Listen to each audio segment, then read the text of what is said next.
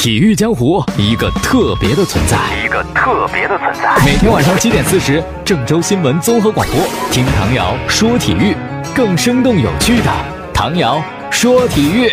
各位听众朋友，大家晚上好，还有蜻蜓的网友朋友，大家好，欢迎收听唐瑶说体育。昨天晚上一场中超的比赛是天津伊利泰达在主场对阵长春亚泰。啊，天津情况很糟糕了，我们都知道是吧？保级圈急需保级，急需上岸。那么这个比赛呢是主场比赛，而且对手亚太说实在的不算一个很强的球队吧？你这还不赢，你还准备赢谁呀？是吧？所以说呢，这个赛前认为天津队怎么着也也可能会拿一分儿吧，但没有想到，真是没有想到，在主场竟然是一比五的一个大比分的惨败呀！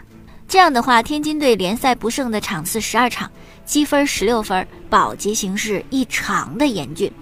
啊，说实在的，今年中超呀，也开始讲玄学。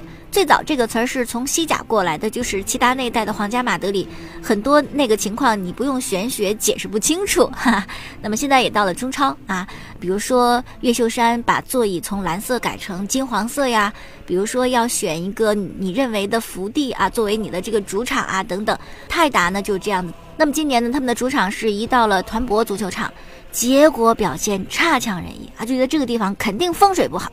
不行，不能在这儿踢。于是呢，及时就在联赛的末尾这个阶段呢，搬到了更为熟悉的水滴体育场，这很棒了吧？结果没有想到，搬到了水滴，这第一场比赛没有天随人愿，而是雪上加霜啊，输得这么惨。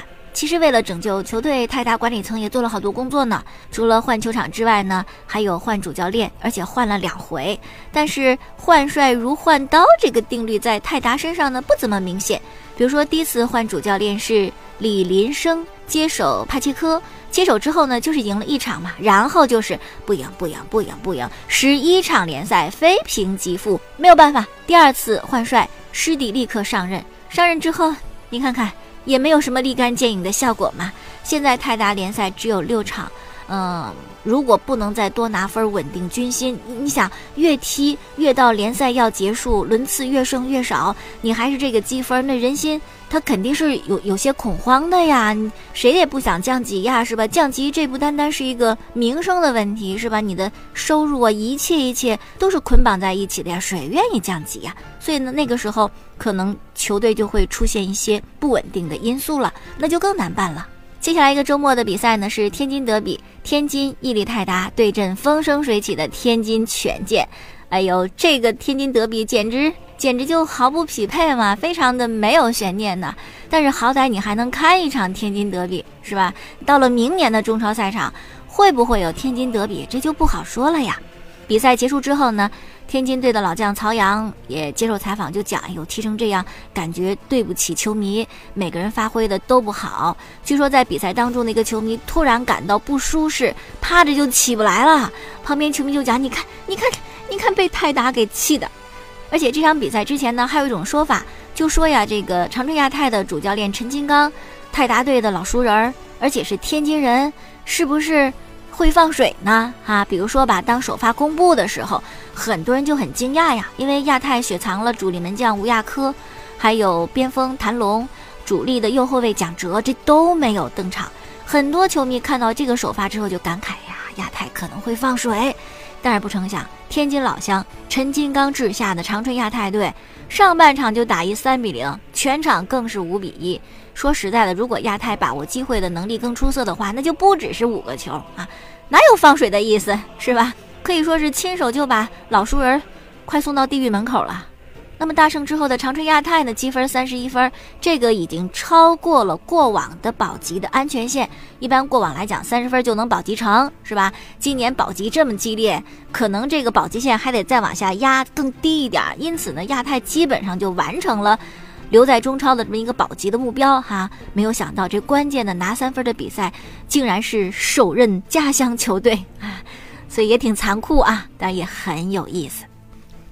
那么今天周六的中超比赛呢，是富力主场对阵北京国安，辽宁主场对华夏幸福，山东鲁能主场对延边，上港主场对上海申花。这场上海德比呢是央视五套现场直播，还有天津权健对重庆力帆的比赛。周日两场，苏宁对恒大以及河南建业客场对阵贵州恒丰智诚。这场比赛我们郑州新闻综合广播持权转播，请大家在明天晚上的七点三十五分关注我们的现场直播。好，接下来呢，咱们讲一个人的故事啊。这个人叫做拉伊奥拉。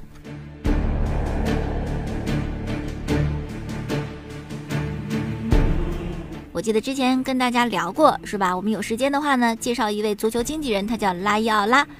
在足球世界里边，有两位经纪人是最为有名的，一位是门德斯，一位是拉伊奥拉啊。大家应该都听过他们的名字，是吧？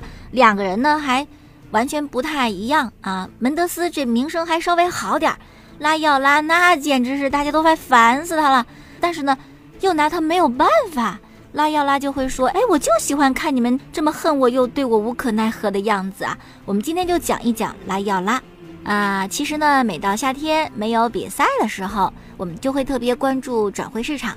这个时候，各大豪门俱乐部为了得到更好的球员，往往是不惜一掷千金啊。就像接下来大巴黎是吧？花了四亿欧元。由此可见，转会市场的竞争是多么的激烈，就是一个大博弈场啊。那么在这场博弈当中呢，除了各家俱乐部弱肉强食，我有钱我就比你说话有底气，我就能从你手中抢过人。还有就是球员经纪人和俱乐部之间的斗智斗勇，正是因为好资源很少，一将难求。如果这位经纪人手里有特别好的资源的话，那么他在转会市场的影响力就会变得非常的巨大，甚至一笔买卖就可以让他声名鹊起。当然了，这样的经纪人既可以捧一位球员，也有本事让一位球员声誉是毁于一旦呐。更为可怕的是，一个真正强大的足球经纪人，一个叱咤江湖的老油条，他可以操纵、挟持，甚至。毁灭一家俱乐部，那么拉要拉呢？就是这群足球经纪人当中的佼佼者。不仅因为他手里握有大量优秀的球员，更是因为他的这个 恶名昭著啊！当然，我可以给他加个引号，是吧？很多俱乐部球迷都非常讨厌他们眼中这个犹如吸血鬼一般的死胖子，很恨他，但是还得求他办事儿，哈，这很矛盾，但是也很无奈，就就是现状就这样，是吧？那么拉要拉他到底是怎么样发家的？怎么样成为一个很有影响力的足球经纪人？他的历程有没有可以让我们觉得很敬佩、学习的地方？是吧？那今天呢，就给大家详细说一说这位王牌足球经济的成长史。拉要拉呀，他是一个荷兰人，但他出生地不在荷兰，出生在上个世纪六十年代末意大利的萨勒诺市。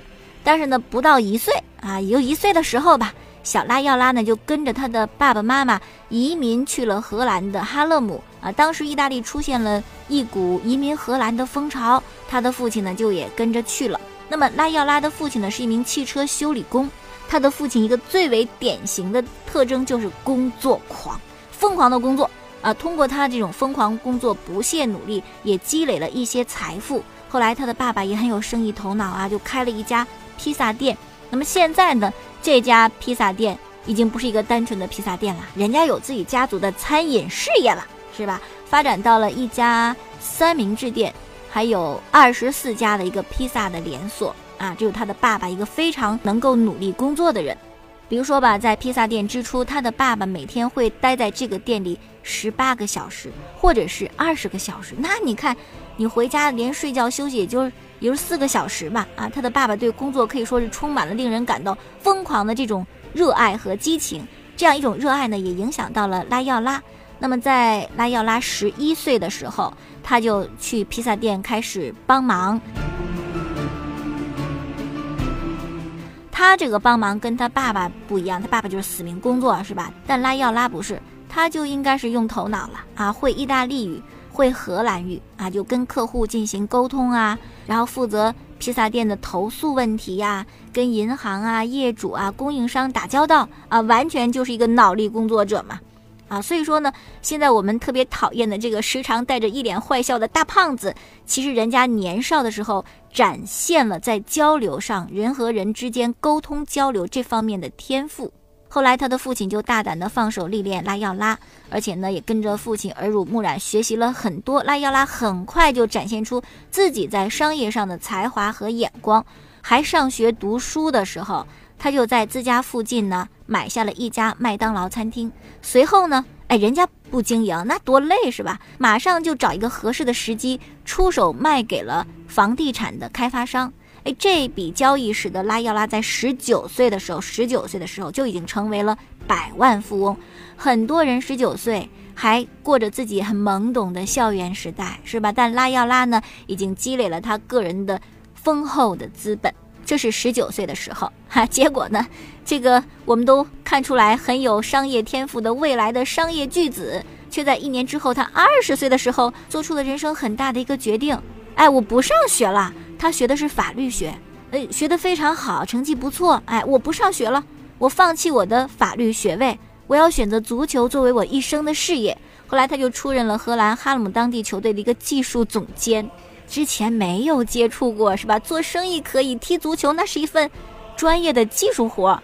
结果呢，这份技术总监的工作呢，就没有能够让拉要拉施展他的才华，而且呢，也跟球队的高层关系不好。后来就选择离开了，但离开这个球队啊，可是拉要拉却没有离开足球，而且因为这个经历，使他真正开启了属于他自己的足球事业，就是当一名足球经纪人。那个时候呢，他是加入到了罗伯延森的体育经纪人公司，可是呢，也没待很长时间又走了。这个又走了，可不是说我干不下去什么的，而是已经学好了，学成了，我自立门户。自己开经纪公司了，当时严森特别生气，白眼狼是吧？没干多长时间，你把东西学走，你结果你学成了，你就走了是吧？你哎，拉要拉才不管这么多呢啊！因为在任何时候，你都没有办法战胜他的厚脸皮，你的脸皮一定没有拉要拉厚啊！人家就这样，我就我学完我就走，我自立门户。于是呢，他开了自己的第一家经纪公司，这个经纪公司的重心呢，就是把荷兰球员送到意甲的赛场。他职业生涯第一单生意是操作荷兰球员罗伊从阿贾克斯转会到意大利的福甲。那为了做这笔生意，球员让你当他的经纪人呢？球员要相信你啊，是不是？他愿意把自己交给你啊？怎么办呢？花了七个月的时间，拉要拉呢就跟罗伊相处啊，甚至帮罗伊刷房子、买东西啊。七个月的时间的付出，终于让罗伊相信了他啊，做成了他的人生。第一单生意，那么在拉要拉的故事当中呢，福甲是一个非常重要的地方，因为在那儿呢，他遇到了两个影响他一生的人，一个是他的妻子啊，一个是意大利的名帅泽曼。拉要拉和泽曼之间有着特别深厚的友谊，他们经常会交流，他们经常会探究什么是完美球员，完美球员有一个什么样的定义啊？他们一直在交流这些事情。那么什么是完美球员呢？随后的时间里边，拉要拉就找到了他的第一个完美球员，就是捷克球星铁人内德维德。就因为内德维德这样一个转会的操作，使得拉要拉成为了著名的足球经纪人。在苦苦追寻很久以后，拉要拉呢找到了他的 Mr. Right。在九六年欧锦赛大放异彩的内德维德就被他操作，以一百二十万美元的价格从布拉格斯巴达。转会到了意大利的劲旅拉齐奥，当时拉齐奥的主教练就是泽曼呢。那这生意还不好谈吗？肯定泽曼就接收内德维德了。那么内德维德在拉齐奥工作了五年之后呢，以两千五百万美元的身价转会到了尤文图斯。拉齐奥买的时候一百二十万美元，拉齐奥卖的时候两千五百万美元，是吧？就这笔生意使得拉要拉从此走向了神坛。他的关系网和他的人气得到很多客户的关注，他的能力也得到大量球员的认可。于是呢，很多欧洲的精英的球员就开始投奔拉要拉。那么拉要拉在内德维德的转会当中，到底怎么样就一下成名了呢？是吧？他真的展现了特别高超的手法和谈判技巧，甚至让有老狐狸之称的莫吉啊，尤文图斯的老板大吃一惊啊，觉得此人不可低估啊。首先呢。拉要拉要做的工作就是在飞机上劝内德维德，你从拉齐奥转会到尤文图斯吧，哎，得把这个内德维德给说通。很快啊，在飞机上就谈妥了这个事情。内德维德同意转会，得到内德维德同意之后呢，马上拉耀拉就把他和内德维德出现在都灵机场的照片在媒体当中广泛宣传。媒体有朋友不成问题，赶紧刊登是吧？内德维德来尤文图斯了。结果这媒体爆出来之后啊，就等于断了内德维德继续留在拉齐奥的后路。然后呢，就是面对老狐狸莫吉的谈判，在谈判桌上，拉耀拉让莫吉屈服啊啊，这是他走向神坛的开始。震惊了世界。当时在谈判桌上，拉耀拉特别的强硬，他就说：“我希望内德维德在尤文图斯挣的钱比齐达内在皇家马德里挣的钱要更多，来势汹汹。”这种谈判方法让莫吉都发愣，而内德维德呢就非常放心，特别信任自己的经纪人。你谈成什么样我都不管，在空白的合同上签的字儿条款，然后你们再往上填，填什么我都已经签过字。你看这对拉耀拉是多么充分的信任呢？在空白合同上签了名字之后呢，内德维德就对拉要拉说：“我回家了啊，你明儿早上你告诉我，我到底是为拉齐奥效力，还是为尤文图斯效力啊？你就是我的经纪人，我充分相信你。”最后呢，在这种情况下，莫吉只能屈服拉要拉的谈判技巧，没什么可谈的了，球员都走了，一切都是这位经纪人做主，你你要不要吧？是不是不要抢着要呢？于是呢，就同意了这个他心中的死胖子的所有要求啊。拿下了他特别想拿下的内德维德。那么，在经历了内德维德的成功之后呢，拉耀拉开始期待他下一个完美球员，选中的是谁呢？选中的就是大伊布伊布拉希莫维奇。伊布得到了拉耀拉的垂青，拉耀拉呢可以说也花费了大量的心思让伊布信任他，或者让伊布佩服他。那么，为了接触特立独行的伊布，拉耀拉想了一个什么样的办法呢？他把自己打扮成黑手党，以这样一种特质去征服伊布。比如说吧，刚开始跟伊布要接触的时候，拉耀拉呢会对他的朋友说：“你们给伊布介绍我的时候啊，把我描述成一个出生在意大利的黑手党。”哎，伊布呢就听大家都这么介绍，就中招了，就以为他是真的是有这么一种黑手党的背景和身份。伊布这性格，哎，你这种人我还特别想见见面啊，有兴趣。于是呢，就很开心的和拉要拉见面，并且见面打招呼说：“哟，黑手党，听起来不错呀啊。”那么见面的时候呢，拉要拉穿的是 T 恤牛仔裤，吃东西的时候狼吞虎咽，看起来就像个搬砖的。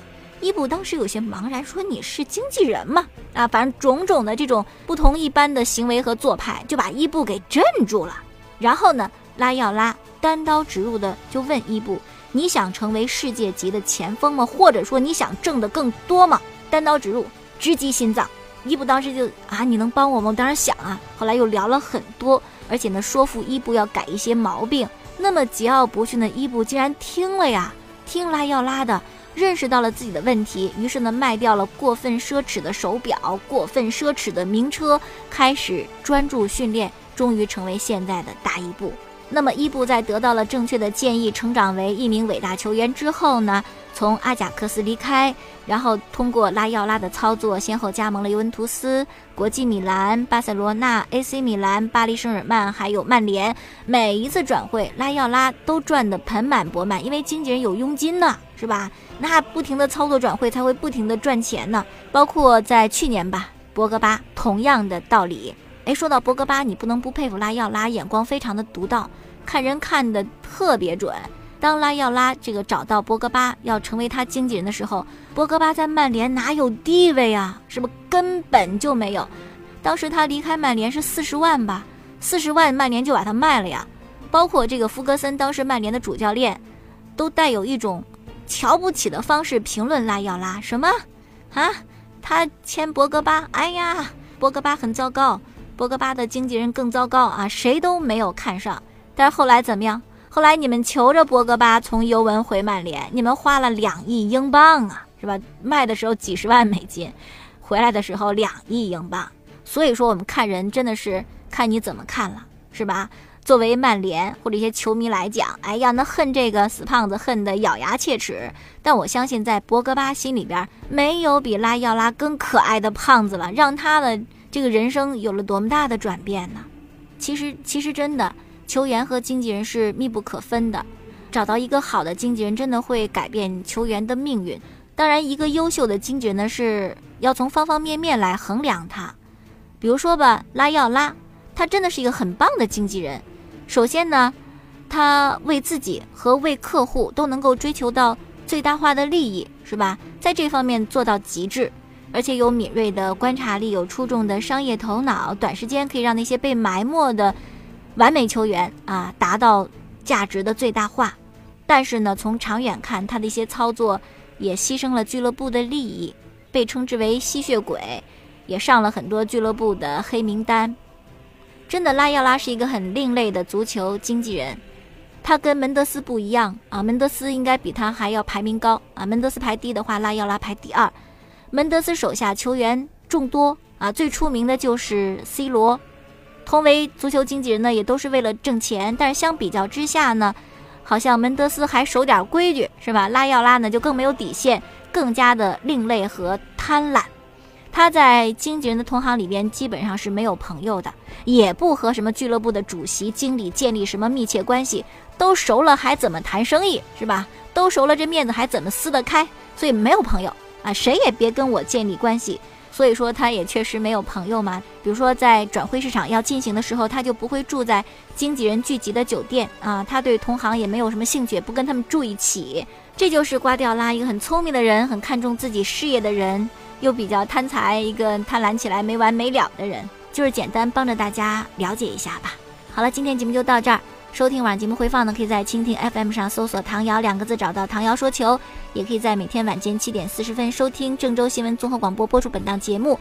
呃，我的微信公众号是 xs 一二三，欢迎关注。明天我们再见。